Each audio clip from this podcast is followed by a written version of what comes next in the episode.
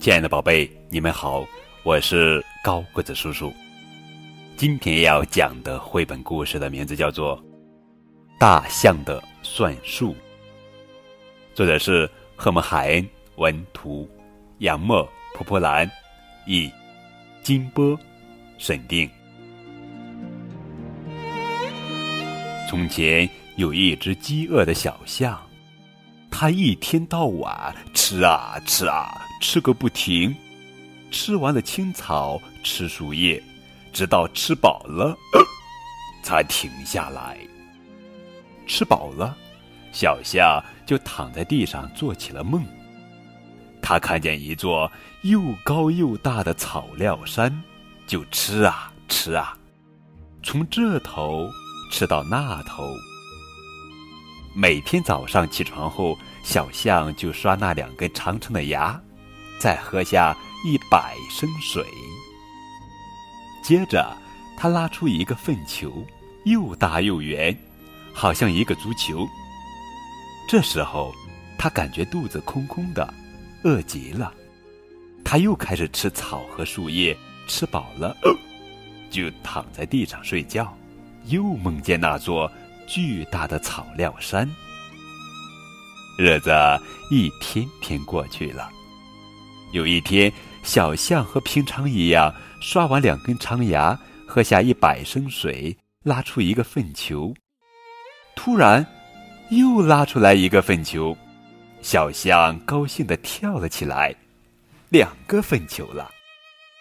小象绕着两个粪球跑呀跑呀，草丛和树叶也跳起舞来。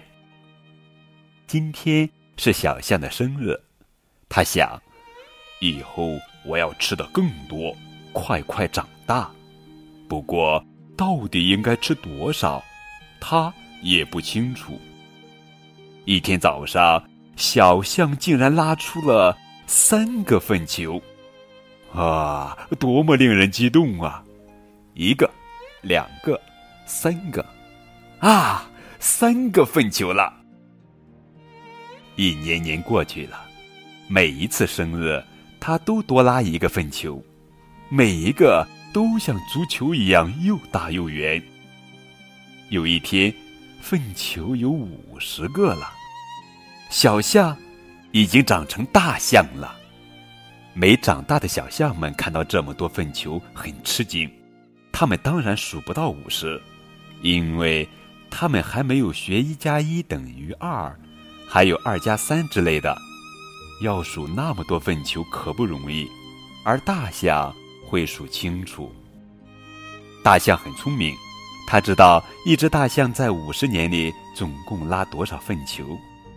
第一年，每天拉一个，一年拉三百六十五个；第二年，每天拉两个，一年就是两个三百六十五；第三年，每天拉三个。一年就是三个三百六十五，第五十年每天拉五十个，一年就是五十个三百六十五。到现在，大象总共拉了四十六万五千三百七十五个粪球，哇，好多好多呀！这么多粪球堆起来是多么高的一座大山呀！就算最聪明的大象。也想象不出来吧。每天早上，大象都要从一数到五十，它幸福极了。可是，有一天却发生了一件奇怪的事：四十六、四十七、四十八、四十九，数到四十九个就没有了。咦，今天怎么只拉了四十九个呢？难道数错了？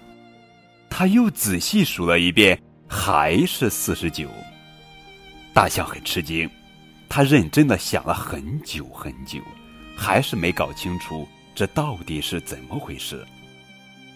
第二天，四十九；第三天，四十九；第四天，还是四十九。数来数去，每天都是四十九。大象非常好奇，到下一个生日会发生什么事呢？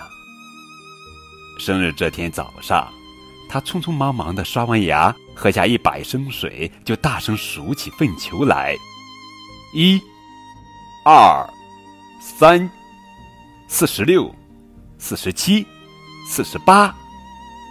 数到四十八个就没有了。大象明白了，如果他能活一百年，活了五十年时，他的一生已经过去一半了。在已经活过的这前五十年里，每一年每天拉一个粪球，第二年每天拉两个粪球，第三年每天拉三个粪球，第五十年每天拉五十个粪球。每年都增加一个，后面的五十年每年都将减少一个。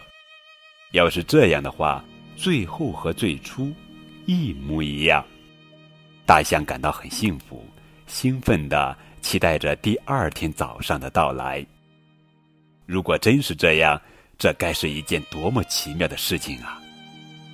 又过了很多年，大象成了老象，脸上。爬满了皱纹，长牙也变黄了。每天只拉一个粪球，这是他生命的最后一年了。虽然每天只拉一个粪球，但是老象过得很开心。到了第三百六十五天的早上，他突然不安起来。如果算的没错，那么今天的粪球就是最后一个了。真的是最后一个吗？明天他还会起来吗？这天晚上，老象没有做梦。醒来的时候，他以为自己在天堂了，可周围还是自己一百年来生活的地方。他慢慢的走到河边，刷牙，喝水。老象等待着，一动不动的等待着，可是没有粪球拉出来。前面的五十年，我拉了四十六万五千三百七十五个粪球；后面的五十年，我拉了四十六万五千三百七十五个粪球。今天是最后一天，自然就没有粪球了。老象很幸福，他明白了，活了一百年就回到了零，他再也没有什么事要去想了。